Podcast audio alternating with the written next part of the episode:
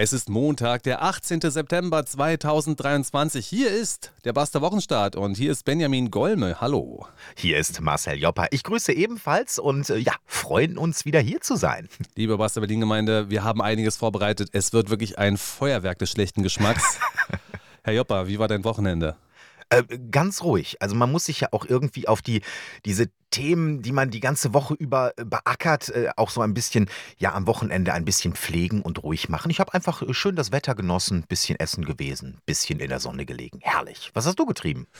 Ja, eigentlich das gleiche wie du. Immer schön ruhig. Was soll ich sagen? Ich habe binnen einer Stunde nicht einmal gezwinkert, dafür 300 Morddrohungen verfasst. Alle an Karl Lauterbach. Ho, ho, ho, ho, da bleibt einem das Lachen ja am Halse stecken. Was man halt so macht am Wochenende, ja. Was für ein Frechdachs. Das war Lisa Eckert, österreichische Kabarettistin, äh, bei Nur im Ersten gehört. Und mhm. damit gibt es ja eigentlich schon den Ton vor für unsere Sendung. Wir sind zwei Journalisten aus Berlin. Hier ist unser Disclaimer. Wir sind äh, hoffentlich lustig, vielleicht auch nicht. Wir sind auf jeden Fall ironisch, satirisch. Äh, wir versuchen uns aber immer an die Fakten zu halten. Das wäre schön, ja. Also, falls mal irgendjemand merkt, dass wir hier wirklich faktisch was komplett Falsches sagen, ein falscher Name, eine falsche Bezeichnung von jemandem, falsche Parteizugehörigkeit kann ja mal vorkommen, dann gerne eine E-Mail an uns. Äh, das ist redaktion.basta.berlin. Und das ist endlich passiert. Es Ach, ist endlich passiert. Und Leute, ja, wir sind wirklich Ehrenmänner. Ja, äh, Marcel, ich küsse deine Augen. Du bist ein Ehrenmann. Du bist kein Hund. Du, wir sind beide Ehrenmänner. Ich dachte, ich bin Kartoffel. Du bist auch Kartoffel, aber Ehrenkartoffel. Ah, Ehrenkartoffel, das ist gut, ja. Deswegen kommen unsere Richtigstellungen so prominent wie möglich. Und hier kommt sie. Also, vergangene Sendung ging es um Matthias Helferich, das ist ein Bundestagsabgeordneter. Und wir haben einen Ton von ihm abgespielt. Er sagte im Deutschen Bundestag, das Einzige, was uns letzten Endes hilft, ist millionenfache Remigration. Also millionenfach sollen Zugewanderte hier raus aus Deutschland. Und ich sagte dann, äh, das habe einen Zusammenhang hergestellt zwischen ihm und der AfD-Fraktion. Also ich sagte nahezu wortwörtlich von der AfD-Fraktion. Und der Guido hat uns geschrieben, das war falsch. Richtig, äh, weil der Herr Helferich, äh, der ist zwar AfD-Mitglied, also der Partei, aber nicht Mitglied der AfD-Fraktion im Bundestag. Da muss man schon dann den Unterschied machen. Es ist wohl so gewesen, dass ähm, als die Fraktion der AfD sich getroffen hat und sich konstituieren wollte, hat man diskutiert, ob Herr Helfrich mitmachen darf. Und nach der Debatte hat Herr Helfrich dann gesagt, also ich verzichte darauf, Teil der Fraktion zu sein. Und äh, im Spiegel lesen wir zu der ganzen Geschichte am 30. September 2021. Gegen ihn war noch im Wahlkampf eine Ämtersperre verhängt worden, also von AfD-Seite. Hintergrund der vom Bundesvorstand beschlossenen Ordnungsmaßnahme waren Äußerungen in älteren Chats. Helferich bestreitet nicht, dass er sich darin als freundliches Gesicht des NS bezeichnet hatte. Hm. Auch sprach er von sich als demokratischen Freisler. Anmerkung Spiegel, Freisler war in der Nazizeit als Präsident des Volksgerichtshofs für über 2000 Todesurteile verantwortlich. Hm. Das ist also der Hintergrund dieser Geschichte, warum Matthias Helferich nicht Teil der AfD-Fraktion ist. Und ich entschuldige mich, Bayern Helferich, dass ich ihn dahin geordnet habe und bei der AfD-Fraktion, dass ich ihn eingemeindet habe. Ja, das geht natürlich so nicht. Äh, vielen Dank äh, definitiv für den Hinweis. Äh, dafür sind ja Richtigstellungen da und dass die dann nicht irgendwo auf der letzten Seite unter dem Nacktbild kommen, so wie in der Bild, ganz klein geschrieben. Nein, aber äh, nein, das muss natürlich schon gemacht werden. Das ist eine gute Idee. Wir machen nächstes Mal ein Nacktbild von dir und darunter die Richtigstellung. Ich schwöre, das guckt sich keiner an. ja, zumindest bei einem Audiopodcast nicht, richtig. ja, aber das mit der millionenfachen Remigration, das ist ja hier von einem AfD-Mitglied geäußert worden. Das gab es auch bei dem Europawahlparteitag der AfD. Interessanterweise haben wir jetzt ja eine andere Geschichte und auch das ist ein Europawahlparteitag und da geht es auch ordentlich zur Sache. Ich würde vorschlagen, wir hören einfach mal rein. Ja? Es geht irgendwie um die Definition von Pragmatismus. Wir reden so oft über Pragmatismus in dieser Partei. Aber Leute, Pragmatismus funktioniert nur, wenn ihr das richtige Ziel habt. Ich sage das mal ganz krude, ja? Wenn ihr alle Juden umbringen wollt, ist ein KZ zu bauen echt eine gute Idee. Und wir wollen, es tut mir leid, das so sagen zu müssen, aber wir wollen eine gleichberechtigte Partei sein. Wir wollen Frauenrechte. Das hat sie nicht gesagt. Das hat sie doch nicht gesagt. Die gute Frau von der Volt-Partei. Die von der Volt-Partei. Also die Volt-Partei gehört jetzt zu den kleineren Parteien. Sie sind finanziell recht gut ausgestattet. Das mhm. muss man sagen. Sie plakatieren auch heftig. Sie sind eine sehr proeuropäische Partei und sie kümmern sich auch sehr viel um Klimabelange. Ich nenne sie auch gern die Vogue-Partei. ja, das kann ich genauso unterschreiben. Hm. Übrigens hat Volt Deutschland sich dann per Twitter auch geäußert zu diesem Samstag. Und ich lese mal vor. Ähm, wir sind begeistert von den Reden unserer potenziellen KandidatInnen. Volt ist eine Partei zum Mitmachen bei all den unterschiedlichen Gesichtern auf der Bühne wird das heute mehr als deutlich. Mhm. Also das haben sie geschrieben am Samstag um 15.44 Uhr. Ob diese KZ-Nummer da schon gesprochen war, das kann ich jetzt leider nicht mehr rekonstruieren. Aber ja, es gab danach natürlich einen gewissen Aufschrei. Sobald du KZ oder Juden oder sonst was sagst, gibt es natürlich einen Aufschrei und in vielen Punkten, wie ich finde, auch zu Recht. Also äh, hätte das jetzt ähm, jemand auf einem AfD-Parteitag gesagt, dann wäre es auf jeden Fall in allen Medien gewesen und äh, auch vorne auf der Bildzeitung und so weiter. Nun ist die Volt-Partei natürlich nicht so groß. Äh, und umgekehrt äh, ist, steht sie ja auch äh, programmatisch für ganz andere Dinge wie die AfD, also was Klimawandel, Migration, ökonomische Ungleichheit angeht. Äh, da ist man eher, ich würde sagen, auf dem ganz, ganz linksliberalen Ast, vielleicht sogar noch weiter links. Ich hoffe, das geht jetzt nicht in Richtung Volksverhetzung, wenn ich das nochmal spiele, aber immer, wenn wir uns jetzt mal an Ihre Worte und an die Sache halten. Es ist ein Dokument der Zeitgeschichte, wir können das tun. Okay. Wir reden so oft über Pragmatismus in dieser Partei. Aber Leute, Pragmatismus funktioniert nur, wenn ihr das richtige Ziel habt. Ich sage das mal ganz krude, ja? Wenn ihr alle Juden umbringen wollt, ist ein KZ zu bauen echt eine gute Idee. Du hörst sogar ein Oh, was? Wie? Juden? Ja. Äh, also. Hat sie Kassett, Kassett gesagt? Ja. Wenn man sie jetzt aber wörtlich nimmt, dann hat sie gesagt, wenn wir über Pragmatismus sprechen, dann kommt es auf das Ziel des Pragmatismus an. Und dann hm. benutzt sie einen Vergleich und sagt, das war effizient. So.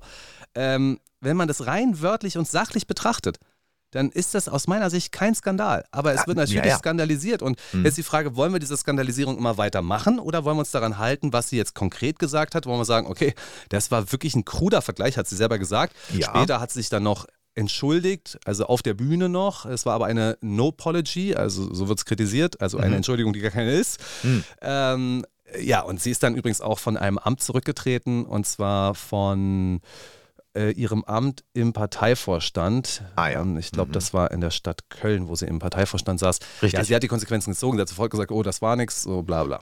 Vielleicht wollte sie einfach zurücktreten und war klar, dass man das mit so einer Äußerung heutzutage ja vor allem bei so einer Partei wahrscheinlich muss. Wenn wir natürlich im Kern in die Aussage hineinschauen, äh, dann hat sie sicherlich recht. Erstens damit, dass es eine krude Theorie, ein kruder Vergleich ist, ja. Äh, aber zweitens, äh, dass natürlich KZs für die Vernichtung von Millionen Juden verantwortlich gewesen sind, das ist ja auch so. Das im Vergleich allerdings mit effizient zu setzen, ist schon wirklich übel. Also man macht es halt einfach nicht. So, ich würde mal ja. ja. sagen, man macht es halt einfach nicht. Ja. Und herzlich willkommen, Frau Leifgen. Sie sind hier in Deutschland. Da machen wir sowas nicht. Auch in vielen hm. anderen Ländern würde man es eher nicht machen. Vor allem nicht, wenn man in so einer Walk-Partei ist wie Sie. Äh, es ist, für mich ist es jemand, der einfach von Politik nicht so viel Ahnung hat, der noch Politik macht. Denn sie ist ja äh, immerhin Referentin bei der Volt-Fraktion im Rat der Stadt Köln. Hm. Dort ist sie auch angestellt und bezahlt. Und das hat sie jetzt nicht aufgegeben, soweit ich weiß. Da macht sie weiter. Aber Benjamin, es machen so viele Politik, die keine Ahnung davon haben, eine mehr oder weniger, meine Güte. Du, keine Ahnung haben ist kein Problem. Du musst bloß wissen, wie du dich nicht äußern darfst. Richtig, ja, das stimmt. Das äh, können viele Politiker. Das werden wir auch gleich dem Bundespräsidenten ARD mal ans Herz legen. Aber mhm. vorher hören wir noch jemanden von der Volt-Partei. Also war ein richtig schmissiger Parteitag. Ich muss auch sagen, ich bin voll bei der Volt-Partei. Also da so tolle Kandidatinnen. Da ist wirklich jeder, jeder, jede Rede ist gut. Und hier kommt eine von Bettina Wolf, auch Volt-Partei Köln. Äh, United in Diversity habe ich mir als Stichwort geschrieben und sie ist. Integrationsrat oder engagiert sich da. Also die Volt-Partei ist übrigens in Köln, wenn ich das jetzt nicht falsch verstanden habe. Ich kenne die kommunalen Angelegenheiten von Köln nicht gut, aber ich glaube, sie ist in der Stadtregierung. Ja, die ist im Stadtrat drin. Mhm. Also, hier kommt Bettina Wolf und die erzählt mal, wie wir uns eine Volt-Partei eigentlich vorstellen. Ich bin unglaublich stolz darauf, dass ich eine sehr diverse und inklusive Familie habe. Aus Ost- und Westdeutschland, Vertriebenen und Geflüchteten, mit Moslems, Juden, Christen, Hinduisten und Atheisten, Menschen mit Behinderungen und queere Menschen, Akademiker und Schulabbrecher. Und das auf vier Kontinenten, wenn auch hauptsächlich in Europa. Von meiner Familie habe ich sehr viel gelernt, nämlich dass United in Diversity zu sein, vereint in Diversität eigentlich total einfach ist. Hat sie sich ihre Familie eigentlich äh, auch so ausgesucht? Also, oder redet sie über die Partei als Familie? Ich, ich, steck, ich, ich steig nicht durch. Muss ja. Muss ne? ja. Also ja. das muss also ja. Wenn sie jetzt wirklich eine Familie im engeren Familiensinne hat, äh, wo äh, aus vier Kontinenten und divers und äh, inklusiv, äh, dann frage ich mich aber wirklich, was da los ist. Das ist äh, ein, ein, Heiratsmarkt da in Familie Wolf. Das, da hat man nicht die freie Entscheidung. Da wird dann geguckt, okay, wir brauchen jetzt noch einen ostdeutschen Moslem. Und zwar von einem fernen Kontinent. Da gucken wir mal, ja. Ja, gut. Also das fand ich auf jeden Fall ganz putzig. So ist das. Ich frage mich die ganze Zeit, was mache ich falsch? Ja? Ich meine, bei mir in der Familie sieht es aus wie bei Fridays for Future. Nur Weiße. Richtig, nur weiße Bürgis. Mhm. Ja, ja, wir hatten hier mal so, wir hatten mal, wir hatten mal so einen Italiener, hat aber nur Probleme gemacht. Der hat uns ein Katzenbaby angeschleppt zu Weihnachten. Meine Schwester so, kannst du gleich hier mitnehmen. Oh je, oh je, ja, ja. Aber gut, äh, äh, kommt, kommt euer Hund, der kommt auch aus Deutschland, ne? Ist auch ein, ein weißer Hund, oder? Das ist ein weißer Hund aus Niedersachsen. Was interessant ist, also wenn du mal guckst, das führt jetzt, jetzt aber eigentlich, wir haben wirklich andere Themen zu besprechen, Herr Jopper. Aber es ist sehr witzig, dass sehr viele Berliner Pudel einen russischen Migrationshintergrund haben. Hier gibt es ah. nämlich einen Hund und der heißt, äh, habe ich vergessen, Hakon oder so. Und das ist der Deckhund für irgendwie fast alle Berliner Pudeldamen. Ach, siehste, das ist wieder was gelernt. Ja, da habe ich mhm. natürlich gesagt, also äh, ein Halbrusse kommt mir nicht ins Haus. Ja, habe ich schon, brauche ich nicht. Schöne Grüße an die Gemahlin. Hast du mitbekommen, dass man den Russen jetzt die Autos wegnimmt in Deutschland? Ja, ja, ja, ja. Äh, und man darf ja auch äh, über viele Grenzen nach Europa gar nicht mehr einreisen mit einem russischen Nummernschild. Das kommt ja auch noch dazu. Also wenn du es dann bis hierhin geschafft hast, dann wird dir vielleicht noch das Auto weggenommen. Also wirklich, ich weiß nicht, wie weit diese Hetze noch gehen soll. Was mhm. kommt als nächstes? Wir nehmen den Ukrainern ihre Brillantringe weg. Ja, Freunde, genau. Und da sind wir beim Ehrenvorsitzenden der AfD. Gut, das weiß er noch nicht, das weiß die AfD noch nicht, aber es ist Joachim Gaukland. Joachim Gaukland, ja. Ich habe mich ja gefragt, warum der eigentlich immer noch so extrem von den Medien hofiert wird. Und ich äh, reg mich ja bei fast allem auf, was er irgendwie sagt. Aber du hast mir das ja auch sofort geschickt und äh, da sagtest du auch, also was hat er denn jetzt gesagt? Also das ist ja mal wieder ein ganz anderer Klang, den er da anschlägt. Für alle, die meinen, dass Joachim Gaukland, also ich nenne ihn jetzt Gaukland in Anlehnung an Alexander Gauck, den das ist alles von der Kunstfreiheit gedeckt. Ach, sowieso, Leute. Wir können noch viel mehr. Wartet mal ab. Wartet mal ab, ja. Also, warum Joachim Gauck jetzt äh, Alexander Gauland? Warum der Begriff? Weil er in diesem Interview mit ähm, Tilo Koll gestern im ZDF, Bericht aus na, Berlin direkt, weil er dort mehrere Phrasen verwendet hat, die eigentlich AfD-Phrasen sind. Und es mhm. gibt natürlich da draußen Leute, die sagen, also Gauck ist sowieso eine Puppe von irgendwas. Also, vielleicht eine atlantische Puppe oder eine WEF-Puppe oder dies und das. Wenn wir diese Theorie mal mal weiterdenken, dann gibt es eine konzertierte Aktion, um die Flüchtlingsmigrationspolitik in Deutschland massiv zu verändern. Und so wie Theo Koll eben auch Fragen gestellt hat, da war er schon mal, hat er schon mal darauf hingewiesen, also hier gibt es noch die Genfer Flüchtlingskonvention, aber müssen wir da jetzt mehr machen? Könnte man auch interpretieren, dass ähm, Herr Koll selber eine Puppe ist und eingeweiht bei diesem Plan. Auf jeden Fall war es ein unglaublich sehenswertes Interview. Von daher muss ich sagen, egal was Herr Kolls Gedanken dahinter waren, er hat aus Gauland, äh, aus, Entschuldigung, jetzt, das, das war jetzt keine Absicht. Jetzt wird absurd. Jetzt wird es wirklich absurd. Er hat aus Gauck Sachen rausgeholt, die man ahnen konnte, dass sie da schlummern, weil er ja auch schon andere Menschen mit aller Härte, mit Weichheit, aber Härte angegangen ist. Und vielleicht sollten wir von dem Hintergrund, warum er auch interviewt wurde, noch einmal erklären, was denn im Moment aktuell so hochkocht. Und äh, da haben wir einerseits natürlich Bilder äh, von der italienischen Insel Lampedusa, die ja so unglaublich überfüllt ist. Ich habe mir das letztes Mal angeguckt. Äh, da sind ja an, allein am vergangenen Dienstag sind 5000 Menschen auf diese Insel gekommen, so viele wie noch nie an einem Tag. Äh, und diese Insel, da wohnen bereits Tausende. Es sind aber eigentlich nur für 400 Menschen Unterkünfte dort errichtet worden. Also äh, das ist das eine, wurde auch Notstand ausgerufen. Dann haben wir verschiedene Ausschreitungen in Deutschland wieder gehabt, zu denen wir wahrscheinlich gleich auch noch kommen.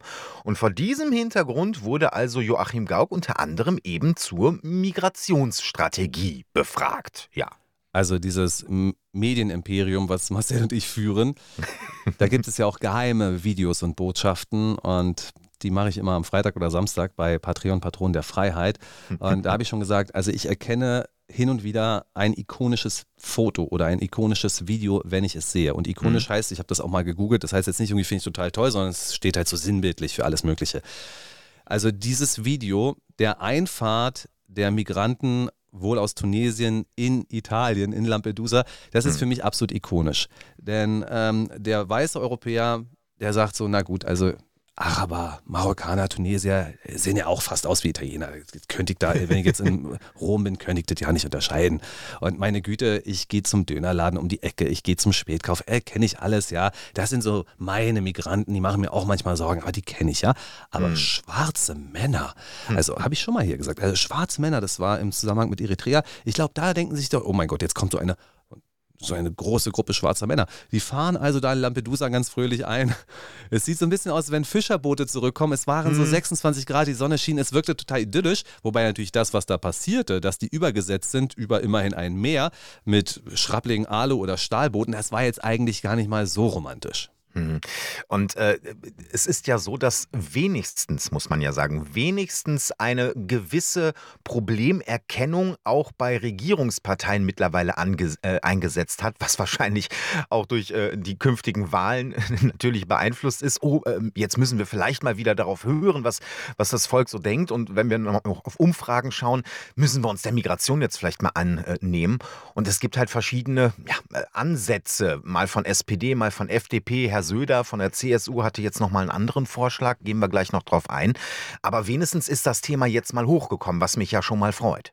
Ich weiß ja nicht genau, was wir am Donnerstag in unserer Sendung machen, aber wenn man in Augsburg ein 2022 errichtetes Hotel nun komplett mietet, um dort Geflüchtete unterzubringen, hat das mhm. natürlich eine gewisse Sprengkraft. Ja, ja, ja, natürlich. Und wenn wir äh, Bilder sehen von äh, einem weiteren Eritrea-Festival, wo die Festivalbesucher ähm, gegenseitig aufeinander losgegangen sind, aber auch auf die Polizei losgegangen sind, sind das natürlich Bilder, die jetzt auch nicht gerade Mut machen.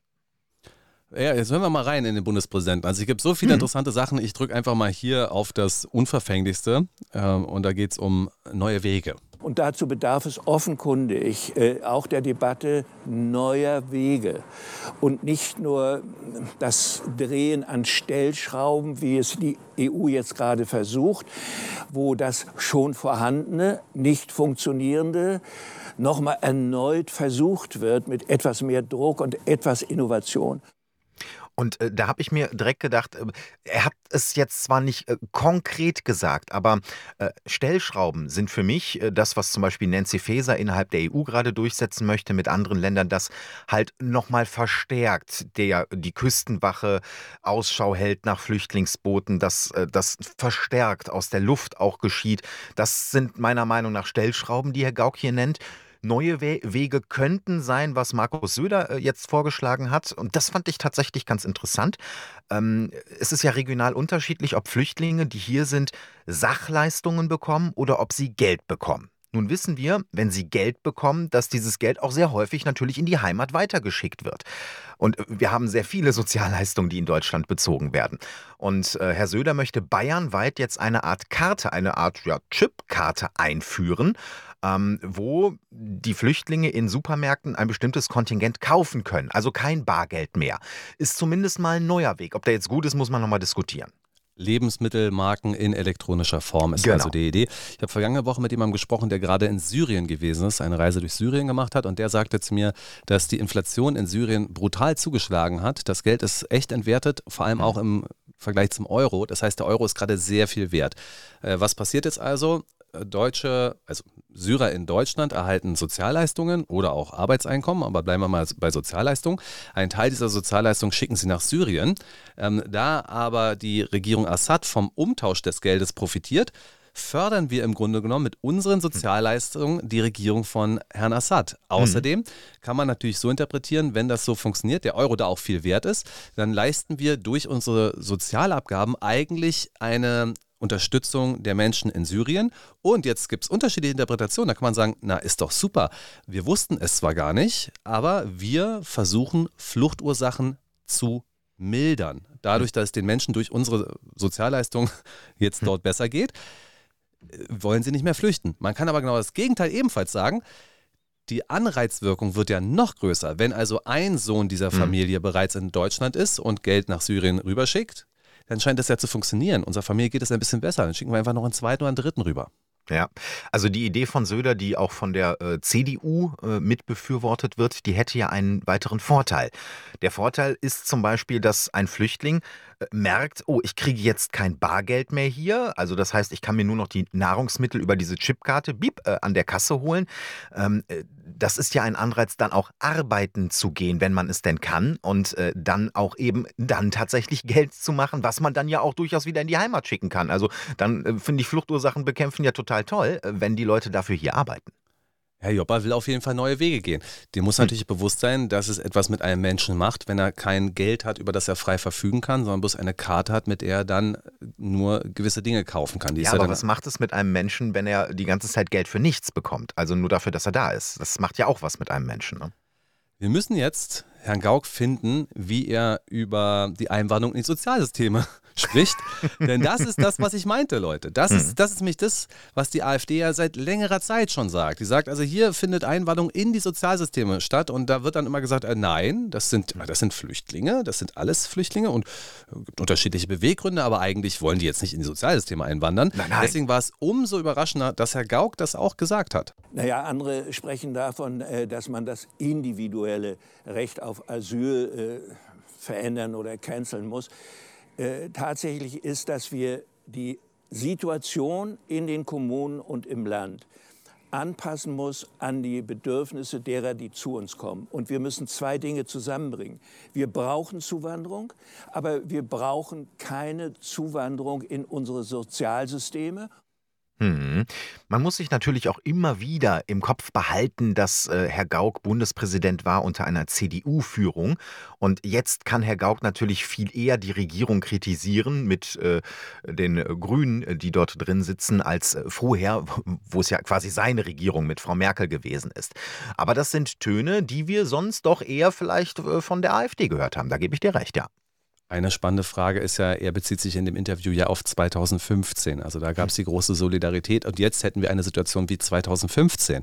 Blendet aus meiner Sicht aber aus, was in den acht Jahren davor passiert ist, zwischen 2015 ja. und 2023. Und vor allem sagt Gauck auch, also er sprach sich dafür aus, offen und einladend zu bleiben.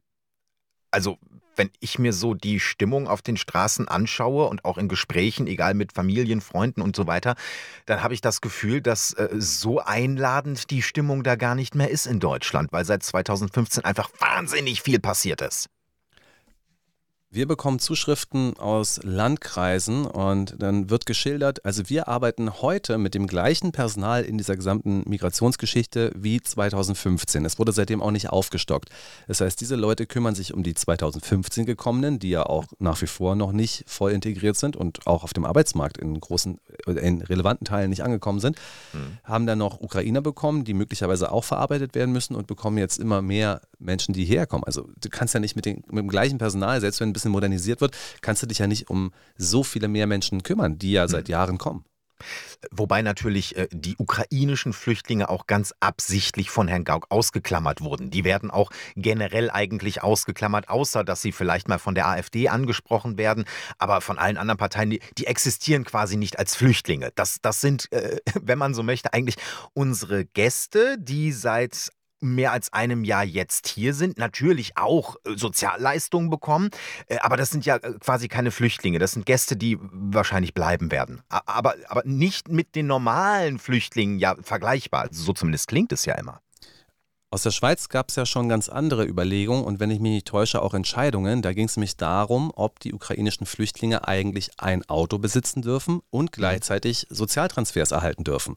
Ja. Der Hintergrund ist nämlich folgender. Ähm, man kam in der Schweiz auf den Gedanken, dass es ja ungerecht ist, wenn Schweizer Empfänger von Sozialtransfers kein Auto haben dürfen, aber Ukrainer schon. Mhm. Und die Begründung war dann, ähm, zunächst hat man ihnen das Auto gelassen und sie besser gestellt als die Schweizer, weil man davon ausgegangen ist, dass sie ja zurückkehren. Jetzt hm. aber, und das ist schon einige Monate her, jetzt aber dachte man sich, äh, es sieht nicht danach aus, als wenn sie bald zurückkehren würden und darum dürfen sie das Auto dann auch nicht mehr haben. Und das ist halt eine Forderung, die stellen mal in Deutschland auf, ja? Ja, ja, ja. Ich, natürlich äh, könnte es ein Hemmnis sein, äh, dass wenn du Ukrainer, die hierher kommen, ihr Auto nimmst, dass sie dann sagen, ach ja, dann komme ich nicht mehr zurück. Aber ganz im Ernst, wenn dein Auto der einzige Grund ist, warum du in deine Heimat nicht mehr zurückkehrst, dann hattest du es auch nicht wirklich vor. Also das ist meine ganz klare Überzeugung. Wenn ich irgendwann mal auswandern äh, müsste und hätte kein Auto, keine andere Möglichkeit, aber möchte wieder zurück, glaub mir, ich finde einen Weg zurück in meine Heimat. Ich finde es großartig, dass wir hier Sachen diskutieren, die eben gerade in der Öffentlichkeit nicht diskutiert werden. Das werden wir auch hm. gleich weitermachen. Stichwort Ukraine und Heimaturlaub. Aber vorher nochmal eine ganz, ganz herzliche Bitte. Auch wir sind auf milde Gaben angewiesen. wir bekommen im Moment, wenn ich das richtig überschaue, kein Geld vom Staat. Nein. Nein, im Gegenteil, wir zahlen ihn sogar. Richtig. Äh, deswegen müssen wir euch leider bitten, dass ihr uns finanziell unterstützt. Ja, das wäre wirklich hilfreich, weil äh, tatsächlich äh, handelt es sich leider noch um kein Medienimperium, was Benjamin und ich besitzen. Aber wir arbeiten dran, dass wir für euch auch immer mehr anbieten können, dass wir natürlich unseren Job, ob das der Wochenstart ist, ob das äh, unser Buster Berlin am Donnerstag ist, Webseite etc., äh, wirklich für euch da zu sein. Und ähm, da brauchen wir natürlich den einen oder anderen Obolus, dass das auch funktioniert. Ja, und wir danken euch wirklich von Herzen für die großartige Unterstützung jetzt auch der letzten, ich würde mal sagen, 15 Monate oder so, mhm. wo wir dann halt wirklich auf eigenen Beinen stehen. Und ja, jeder Euro hilft, das ist super, ist auch ein tolles Zeichen für uns und wie immer per PayPal, Überweisung und bei Patronen der Freiheit. Gibt es ja hier alles auf der Internetseite von uns natürlich ja. auch. Genau, basta.berlin, das ist die Seite, wo ihr alles findet, was ihr wissen müsst. Die Debatte ist ja sehr spannend. Also was ist mit den Ukrainern, dürfen sie eigentlich jetzt zurückfahren in die Ukraine und dann wieder zu uns kommen? Heißt es, dass da gar kein Krieg herrscht? Das wird ja gar nicht so offen diskutiert. Es gab ja mal so diese Andeutung von Friedrich Merz, dass ja möglicherweise ukrainischer Sozialbetrug existiert. Und immer wieder wird auch auf diese Busse verwiesen, die Flixbusse, die mhm. ja hier in enger Taktung voll zwischen Kiew und Berlin hin und her gondeln. Nun ist natürlich ein bisschen schwierig. Ja, wir sind uns alle einig, nicht überall in der Ukraine herrscht Krieg, äh, aber nichtsdestotrotz herrscht eine gewisse Bedrohungslage. Also natürlich wurde auch schon in sozialen Medien die Frage aufgeworfen, wenn sich doch die Frontlinie in der Ukraine seit Monaten praktisch kaum bewegt, warum aber trotzdem dann weiterhin mehr und mehr Flüchtlinge aus der Ukraine kommen. Ähm, natürlich kann man das mit einer Bedrohungslage erklären, dass man irgendwann sagt, jetzt reicht's mir. Es gibt sicherlich natürlich auch Flüchtlinge, äh, die gehen, weil sie äh, permanent äh, verfolgt werden, eingezogen zu werden. Also Männer zwischen 18 und ich glaube 59 müssen ja quasi eingezogen werden, die müssen dienen. Äh, und da gibt es natürlich auch nicht wenige, die äh, das eben nicht tun und deswegen ins Ausland flüchten. Dass, dass die Bedrohungslage auch größer wird, dass Leute dann wiederum hierhin kommen. Aber die Frage ist eben auch, wie lange wird das denn alles noch dauern? Es gab in den vergangenen Wochen eine Meldung von pro-russischen Social-Media-Accounts und die Meldung lautete in etwa, dass jetzt auch Frauen nicht mehr ausreisen dürfen und wenn sie hm. spezielle medizinische Kenntnisse haben. Also mhm. weil eben medizinische Kenntnisse natürlich im Krieg vonnöten sind, dürfen auch Frauen nicht mehr ausreisen. Ich habe dafür keine Bestätigung gefunden. Also geht davon aus, dass das Stand jetzt nicht stimmt. Ähm, aber solche Gerüchte machen natürlich dann auch in der Ukraine und auch unter Ukrainern hier bei uns so ähm, die Runde. Mhm. Und es hält sich nochmal ab. Zwar also du kannst schon mal rüberfahren und nochmal um deine Habseligkeiten dich kümmern oder deine Familie besuchen, äh, dann fährst du aber eben wieder zurück. Also das ist nach wie mhm. vor ein Kriegsland und natürlich im Westen äh, in Liv, in Lemberg, da sieht es wirklich wunderbar aus. Also da war neulich ja, ja, mal ja. Weltwoche, hat eine halbe Stunde eine Straßenszene ähm, gefilmt und da waren ganz junge Leute, die einfach ganz normal ihren Lebensstil gelebt haben. Aber nichtsdestotrotz, also ist eine keine so schöne Situation dort. Also natürlich, äh, und da kannst du mir nichts erzählen, machen wahrscheinlich 95 Prozent der äh, Deutschen hier im Lande im Kopf zumindest den Unterschied zwischen einem, ich sag jetzt mal, syrischen, muslimischen Flüchtling und einem ukrainischen, äh, christlichen, westlichen Flüchtling. Die macht man im Kopf. Äh, nicht nur was den Hintergrund angeht, äh, natürlich hat man auch, der, der, Krieg in der Ukraine ist auch viel näher, ähm, aber natürlich wird dieser Unterschied gemacht. Für die Sozialsysteme macht er erstmal keinen großen Unterschied, weil die Zahlungen doch durchaus sehr ähnlich sind. Hm. Ja, in der ARD hieß es wohl auch im Zusammenhang mit Lampedusa, dass dort so und so viele Frauen, also Männer, Frauen und Kinder angelandet seien. Und dann sieht man die Bilder und denkt sich, na, da haben sich die Kinder aber gut versteckt. Die Frauen ebenfalls. Ja. Aber das war ja das, was auch damals so vorgegaukelt wurde. Das muss, kann man nicht anders sagen. Auch damals hieß es, ja, jetzt, meine Güte, und jetzt halten wir wieder drauf und da haben wir eine Familie gefunden. Ich habe selber in einer Flüchtlingsunterkunft gearbeitet. Ich weiß, dass da auch Kinder gewesen sind. Ich weiß, dass da auch Familien gewesen sind. Ich weiß, dass da Frauen gewesen sind, aber in der Menge eben nicht. Und die ARD hat hat ja genau diesen Punkt auch zugegeben, dass sie da Bilder verwendet hat, die nicht mhm. ganz sauber gewesen sind.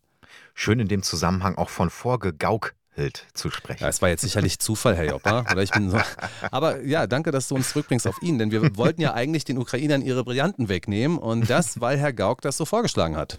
Ja, da kommt man darauf vielleicht nach, nach Dänemark zu schauen und äh, sich zu fragen, ja, wie kommen Sozialdemokraten dazu, plötzlich Abgrenzungsstrategien politisch zu verfolgen? Da haben sich viele erschrocken, gerade progressive Menschen. Aber den Dänen ist es gelungen, eine nationalpopulistische Partei unter drei Prozent zu bringen mit dieser Politik. Naja, weil halt die Sozialdemokraten in Dänemark einen strikten Einwanderungskurs verfolgen. Und äh, zwar so strikt, dass die SPD hier in äh, Berlin äh, ganz ekelhaft die Nase rümpft und sagt, das können wir doch eigentlich nicht machen. Natürlich ist Dänemark jetzt auch nochmal ein anderes Land als Deutschland in vielerlei Hinsicht, aber nichtsdestotrotz. Und ja, es ist so, dass wir ähm, rechtspopulistisch wurde jetzt gesagt, aber äh, dass wir starke konservative Parteien da nicht so haben und schon gar nicht in Regierungsverantwortung, das äh, ist auch wahr.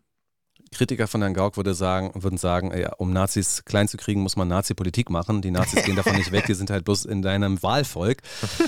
Aber ähm, wir schauen mal in den Deutschlandfunk. Der hat nämlich 2016 berichtet, dass Herr Gauck sich mit diesen Aussagen ja auch ein Stück weit gegen die Vereinten Nationen stellt. Also, ich lese mal vor.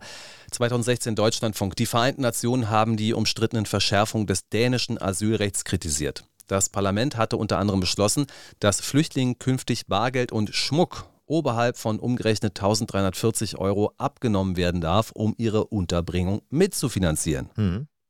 Na, aber das ist doch genau äh, das, warum zum Beispiel in Dänemark weniger, deutlich weniger Flüchtlinge sind als beispielsweise in Deutschland, wo auch der Euro nochmal äh, äh, natürlich, wo man auch mehr Euro im Vergleich bekommt, als wenn du jetzt, keine Ahnung, äh, nach Ungarn einwanderst.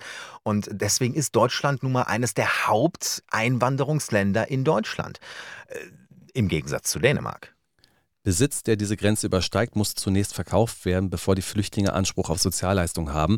Natürlich die Frage, wie das in Dänemark kontrolliert wird. Also gibt es da Leibesvisitationen ähm, in, in der Unterkunft? Guckt man da mhm. überall nach? Wird das alles durchsucht? Ich weiß nicht, wie das funktioniert.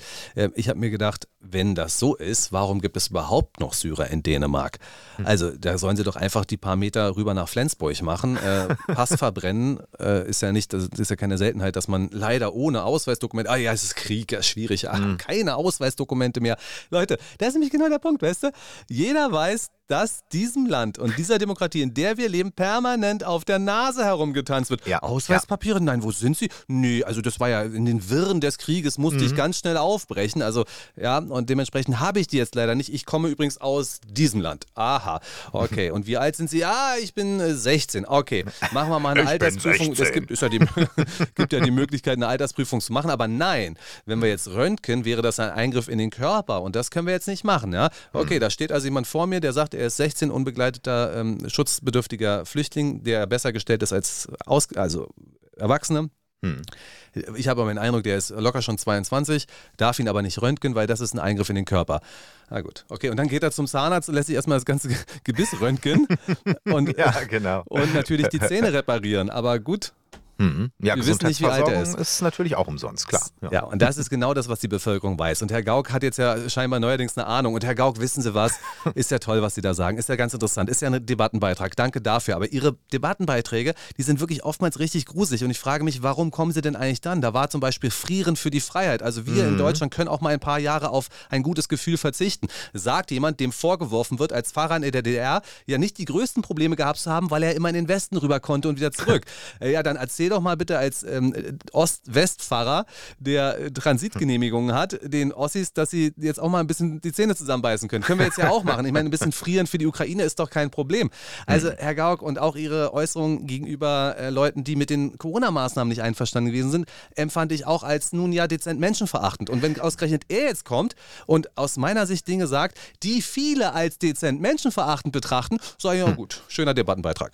Ja, und gleichzeitig ist er auch ganz vorne mit dabei, wenn es darum geht, äh, die Ostdeutschen selbst zu denunzieren und zu verunglimpfen, weil die doch ähm, in den Umfragen äh, da mehrheitlich irgendwie die AfD wählen würden. Das geht ja auch gar nicht. Also äh, da hat er auch ganz permanent mit dem Finger auf die ehemaligen Ossis gezeigt. Ähm, gut, ich glaube Hessen und Bayern und so weiter, das hat er dann mal ausgeblendet. Aber ja, er ist wirklich jemand, der mit dem erhobenen Zeigefinger sehr gerne auf andere zeigt.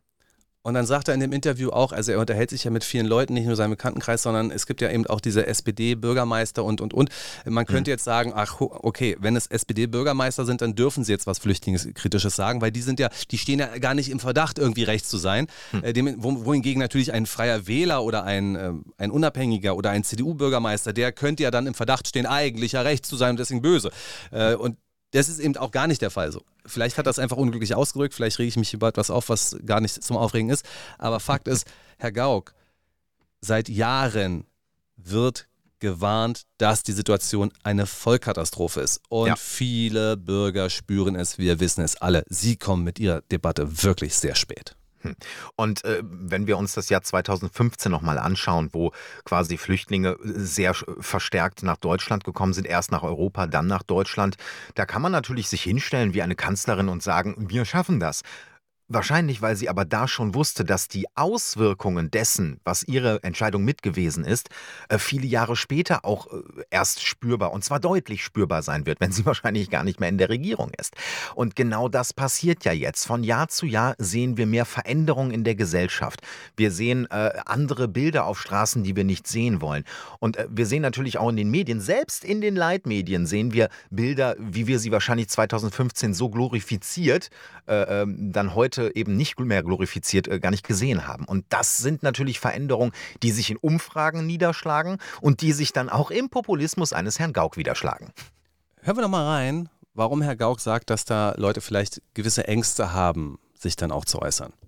Naja, oftmals ist es Furcht äh, vor einer brutal klingenden Politik, etwa der Abschottung oder Eingrenzung.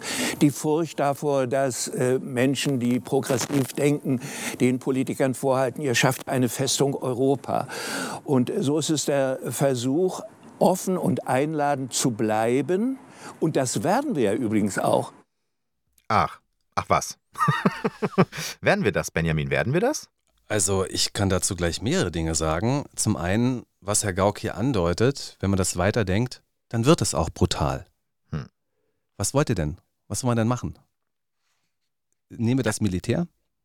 Hm. Schieben wir die Leute zurück mit den Pushbacks, die ja hm. eigentlich auch nicht erlaubt sind? Ja? Hm. Ähm, bauen wir tatsächlich Mauern? Darf da geschossen werden? Muss geschossen werden? Was passiert, wenn geschossen wird?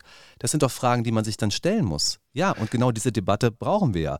Denn ich habe seit Jahren den Eindruck, dass ähm, wir diese Debatte bekommen werden, ob wir tatsächlich die Festung Europa so ausbauen, dass das nicht mehr möglich ist. Und äh, da muss man dann auch sagen, ja, okay, jetzt wurde geschossen, weil jemand das nicht verstanden hat, dass er nicht über diesen Zaun darf. Ähm, man müsste mal gucken, was eigentlich in Ceuta passiert. Das ist ja diese spanische Exklave, wo es dann halt einen Riesenzaun gibt und ja, wo es dann ja. konstatierte Aktionen gibt, um darüber zu kommen. Ich weiß nicht genau, ob da Menschen auch schon erschossen oder angeschossen wurden.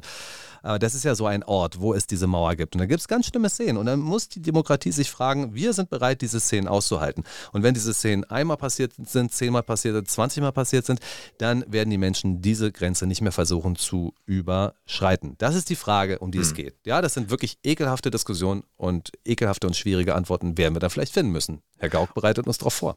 Und äh, ich sage es schon seit vielen Jahren, wir, äh, Europa wird sich darauf einstellen müssen, ob kurz oder lang, äh, dass es nur zwei Möglichkeiten geben kann. Die eine ist eine permanent komplett offene Grenze, wo äh, jedem, der es nicht gut geht, der Kriegsflüchtling ist, aufgenommen wird, auch Sozialleistungen bekommt, es aber dann tatsächlich eine, ja, wirklich auch Verschiebung des Konsens und auch eine Verschiebung in der Bevölkerungsstruktur in Europa geben wird. Das kann man wollen, das ist die eine Möglichkeit.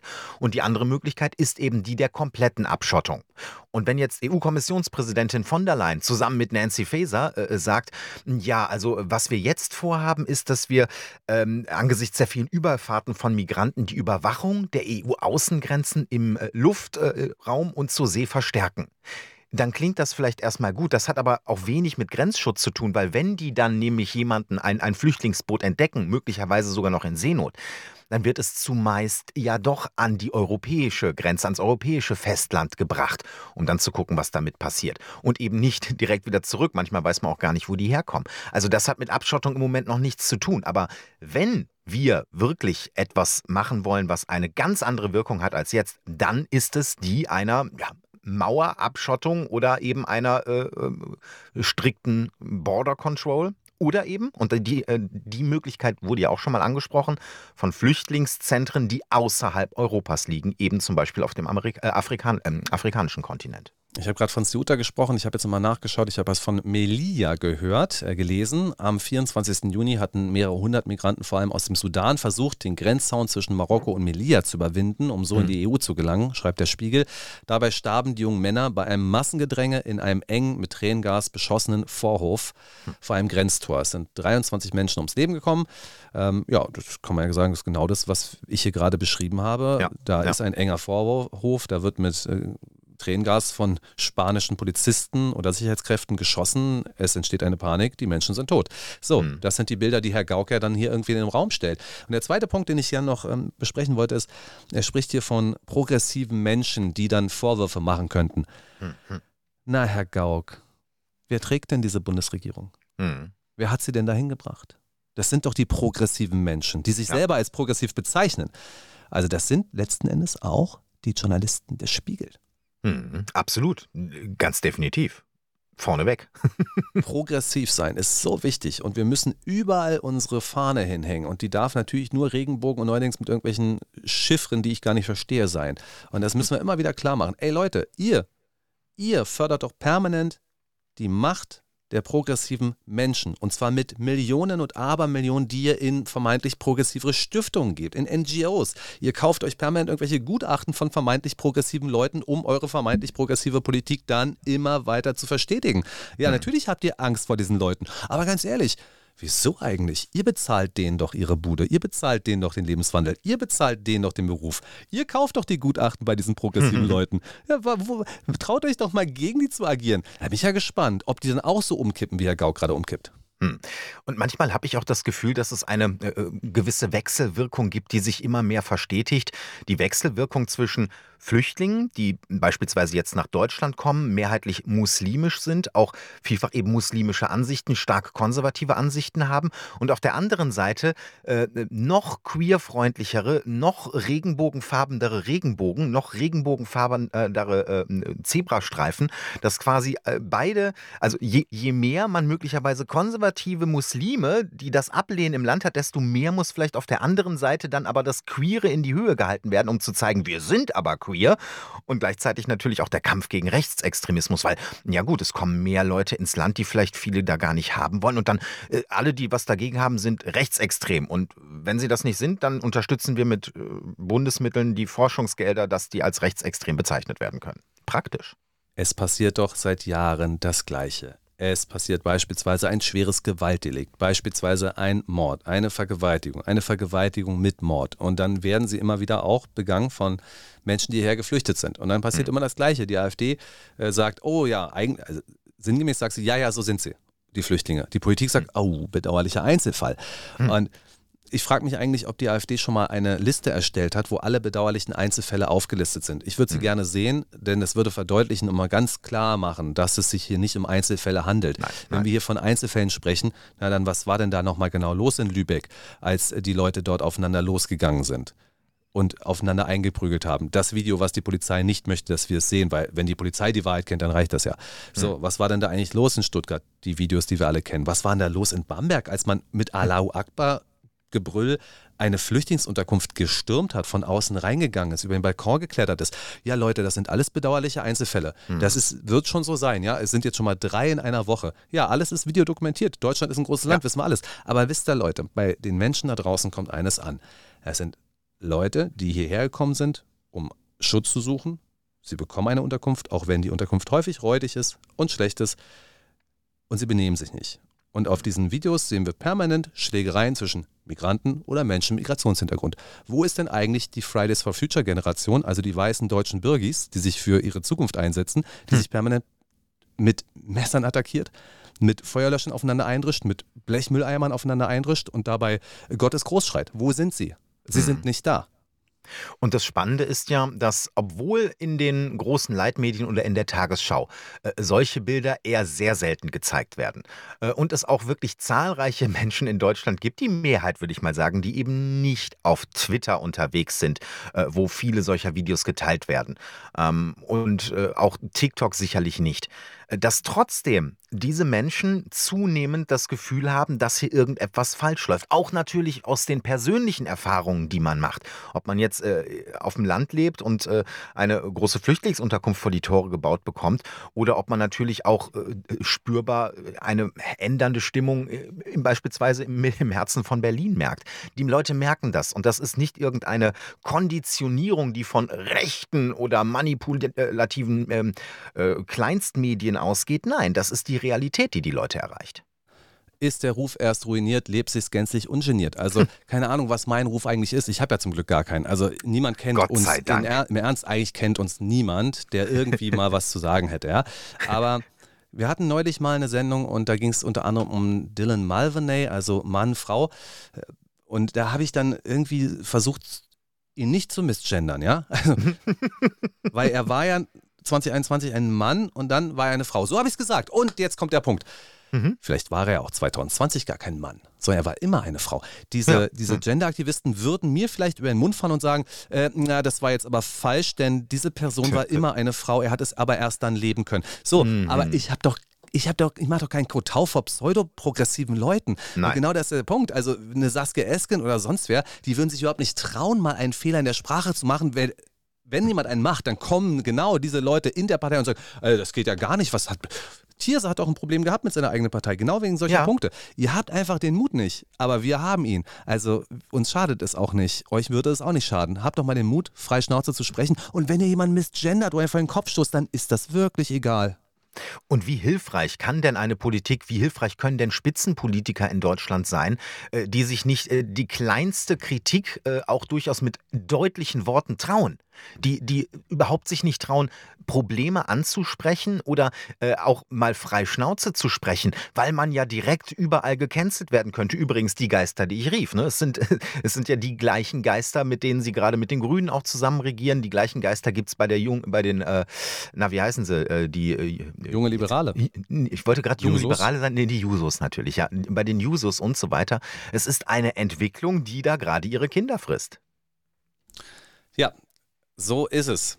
Jetzt also neuer Debattenbeitrag. Ich schau mal, also haben wir da noch was Schönes von ihm. Dänemark war schon ein gutes Beispiel, denn ausgerechnet die dänische Politik ist eben in den Medien in Deutschland auch oft genug kritisiert und verrissen worden. Ich glaube, den zweiten Teil hatte ich gar nicht vorgelesen. Der stammt nämlich aus der FAZ. Also, Herr Gauck, wenn Sie sagen, wir müssen mal nach Dänemark gucken, dann schauen Sie mal in die Frankfurter Allgemeine Zeitung vom Juni 2023. Dort ist so erfahren. Asylsuchende sind für die Dauer der Verfahren in großen Unterkünften untergebracht. Zugang zum Arbeitsmarkt haben sie keinen. Wir dürfen seit acht Jahren nicht arbeiten, sagt Mohammad Fares Mohammad Dara. Er hat einen jordanischen Pass und kommt aus Palästina. Seine Frau Yasmin Diab Nasri ist Syrerin. Gut, also wenn das jetzt unser Vorbild ist, dann haben wir hm. eine interessante Situation. Also die Asylsuchenden dürfen für die Dauer des Verfahrens nicht arbeiten. Wir verlangen aber von ihnen, dass sie sich endlich nützlich machen. Ja, ja, Was machen ja, wir da? Ja, ja, ja. Also das ist dann auch überhaupt nicht zielführend, äh, zumal wir ja nun wirklich einen Mangel an Arbeitskräften in ganz vielen verschiedenen Bereichen haben. Nun ist es aber leider so, dass auch ungefähr, ich glaube, mehr als die Hälfte der Flüchtlinge hier äh, nicht arbeitet, also gar nicht arbeitet. Äh, aber das ist ja immer noch äh, eine Hälfte mehr als in Dänemark, ne? also, und immer wieder, wenn ich hier lese, seit acht Jahren nicht arbeiten, das bedeutet ja, wenn ich das richtig interpretiere, auch seit acht Jahren in großen Unterkünften untergebracht. Mhm. Herr Gauck, machen Sie sich mal eins klar. Gehen Sie mal wirklich unangemeldet in diese Unterkünfte. Schaffen Sie bestimmt irgendwie, ja. Sie haben ja Ihre Kontakte. Gucken mhm. Sie mich an, reden Sie mal mit den Leuten dort. Das Leben in etlichen Flüchtlingsunterkünften ist eine Zumutung. Es ist auch nicht das, was wir als Menschenwürde definieren. Und das ist nicht seit gestern so. Das ist nicht hm. seit vorgestern so. Das ist das, was Frau Merkel organisiert hat. Das ist das, was die Politik damals organisiert hat. Mit einem Traum, mit einem Versprechen sind die Menschen hergekommen. Ja, ihr seid hier auch willkommen und wir werden uns schon kümmern, weil wir es schaffen. Und das Gegenteil ist der Fall. Diese Leute merken, dass sie es nicht schaffen. Und ich kenne diesen Zusammenhang nicht, warum dieses Flüchtlingsheim in Bamberg da von den Flüchtlingen angegriffen wurde, von migrantischen Gruppen angegriffen wurde. Ähm, aber dass da sehr viel Frust ist, dass da eintönige Tage sind, dass man auch nicht so richtig weiß, wie man was auf die Kette kriegen soll. Und dass da auch die Konfrontation tatsächlich mit Alltagsrassismus von Deutschen gegen Flüchtlinge ist, das verspreche ich euch, Leute. Mhm. Aber das ist genau die Situation, die ihr gebaut habt, weil ihr meintet, das müssen wir jetzt genauso machen und wir dürfen nicht darüber diskutieren, dass dieses Land das gar nicht organisatorisch hinkriegen kann, was ihr organisiert habt. Und wir haben ja auch noch ein weiteres Problem, was wir übrigens gemein haben mit Frankreich, was ja auch ein extremes Einwanderungsland äh, ist, auch durch äh, die Kolonialgeschichte. Äh, das, das Problem ist, dass äh, Menschen, die wir brauchen, Fachkräfte aus dem Ausland, also wirklich äh, Experten auf ihren Gebieten, die kommen nicht, weil die sehen, die Stimmung in der Bevölkerung ist völlig aufgeheizt, aufgerieben. Ähm, du hast eine Spaltung, äh, du hast verschiedene Strömungen ähm, und man hört das ja auch, wenn man sich hier mal mit beispielsweise Türken im Land unterhält in Deutschland, die schon lange im Land sind, die dann auch mit dem Kopf schütteln und sagen, und das fällt dann wieder auf uns zurück. In so eine aufgeheizte Stimmung möchtest du als Fachkraft gar nicht gehen. Du kannst es dir auch aussuchen suchen, dann gehst du im Zweifelsfall in die Schweiz oder ganz woanders hin. Äh, und dann kommen aber umso mehr Menschen, die sagen, das ist mir egal. Äh, da sind doch jetzt schon viele Syrer, da sind doch jetzt schon viele Afghanen und so weiter. Da habe ich meine Community, da finde ich schon was. Äh, also was im Sinne von, da finde ich schon eine Unterkunft. Und damit kommen ja umso mehr, die wir eigentlich nicht wollen und weniger, die wir eigentlich wollen. Die Katze beißt sich in den Schwanz nämlich auch in diesem Punkt, wenn man sagt, wir haben nicht genug Wohnungen für Leute, die hierher kommen. Deswegen müssen wir ja beispielsweise auch Hotels anmieten. Deswegen müssen wir Massenunterkünfte bauen, deswegen leben die Leute dort viele Jahre lang. Da werden dann Drogen konsumiert, da gibt es sexuelle Übergriffe, da gibt es Gewalt unter geflüchteten Leuten. Äh, schaut euch ruhig mal die, die, die, die Dokumentation von NIOS an. Da geht es um äh, eine Flüchtlingsunterkunft in Mecklenburg-Vorpommern. Lustiger Name, ich weiß nicht noch, Stern irgendwas heißt das Ding. Und da beschreiben drei ehemalige Mitarbeiter die Zustände dort. Gut, können auch alle lügen, mag ja sein, aber letzten Endes geht es ja um permanente Gewalt, lebensbedrohliche Gewalt. Da kann man alles abfragen. Da gibt's, mhm. ja, kannst du ja bei der Polizei mal anrufen und sagen, wie viele Einsätze hatten sie denn dort in dem Flüchtlingsheim und zwar im Jahr 2021? Und dann wird die Polizei sagen, so und so viele Dutzend. Äh, mhm. Was ich sagen wollte, Katze beißt hm. sich in den Schwanz. Ja, genau das ist es ja. Wir haben zu wenig Wohnung für die Leute, die hier sind und wir dachten, es wäre gar kein Problem, wenn wir Millionen mehr herholen und reinlassen und dann äh, verschärfen sich die Probleme, die du so schon auf dem Wohnungsmarkt hattest. Was sollen ja. da, wie sollen denn die Bürger dann darüber denken? Ja, bitte, die Kapazitäten, die Kapazitäten sind halt nicht nur aufgebraucht, sie sind überlastet, sie sind weit überschritten und dann kommen wir zur Situation zurück, die es ja eigentlich nach 2015, 16 hieß, da kommen wir nie wieder hin zurück, dass eben beispielsweise auch äh, äh Turnhallen und äh, Sportstätten äh, als Flüchtlingsunterkünfte umfunktioniert werden, was noch viel mehr in den Alltag auch der hier lebenden Bevölkerung eingreift, wenn sie eben ihre Kinder nicht mehr zum Sport schicken können, wenn sie eben nicht ihren Karnevalsverein äh, besuchen können und so weiter. Das heißt, es ist noch mehr in den Gedanken und in dem Alltäglichen der Menschen drin. Ja, und da kann man äh, natürlich sehen, dass sich das noch, noch, noch mehr spaltet. Arzttermine bekommst du schwerer. Mm, ja, das ist mir selbst auch aufgefallen. Hm. Kindergarten kann schwerer werden. So. Und das sind alles Sachen, da schwindet Solidarität relativ schnell, weil Solidarität ist auch ein flüchtiges Reh. Bei vielen war es so, ah ja Mensch, na klar, die Idee ist doch toll, wir fühlen uns endlich mal gut, endlich sind wir nicht mehr die bösen Nazis, sondern endlich sind wir mal die, die tollen Menschen, die Solidarität international leben. Ja, habt ihr euch gut gefühlt, na wunderbar. Aber dann wachen sie irgendwann auf und denken sich so, oh, das sind also auch die Bedeutungen, das sind auch die Konsequenzen. Und wenn ich höre, dass dieser Paus sich hinstellt auf eine Pressekonferenz und sagt, naja, also das, die neuen Regelungen in Sachen Kindern führt dazu, dass einige Kinder 634 Euro pro Monat bekommen. Naja, gut, klingt natürlich toll, hm. bestimmt eine gute Idee. Aber das macht auch die Attraktivität des Kinderkriegens deutlich stärker. Hm. Das heißt, es wird zu einem Geschäftsmodell, Kinder zu kriegen. Und wo du gerade Arzttermin sagst, ist mir äh, selbst vor ein paar Wochen passiert. Ich wollte zu meinem HNO-Arzt und wollte einen Termin machen. Und dann sagte man mir am Telefon, nee, Termine machen Sie nicht mehr. Äh, warum denn? Ja, weil äh, viele auch im Sinne der Flüchtlingskrise und so weiter, sehr viele könnten nicht Termine machen und wüssten auch nicht, wie man genau Termine macht. Sie machen jetzt gar keine Terminsprechstunde, sondern nur noch freie Sprechstunden. Also ab 14 Uhr oder morgens ab 9 ist geöffnet und dann kommt, wer kommt und dann wird jeder behandelt. Und, und, ich bin dahin und war in einem völligst überfüllten äh, Wartezimmer, habe anderthalb Stunden gewartet äh, und habe dann den Arzt gewechselt. Äh, also, also mit der Begründung, natürlich im Hintergrund, äh, klar, sie kriegen dadurch natürlich mehr Kunden, mehr Patienten und das wird dann auch vom Staat natürlich dann alles bezahlt, aber das ist dann leider nicht mehr mein Arzt. Tut mir leid. Ja, ich meine, du weißt ja, wie man Termine macht. Hier könnten sie doch einen geben. Ja, richtig, richtig. Wollten sie nicht. Ah.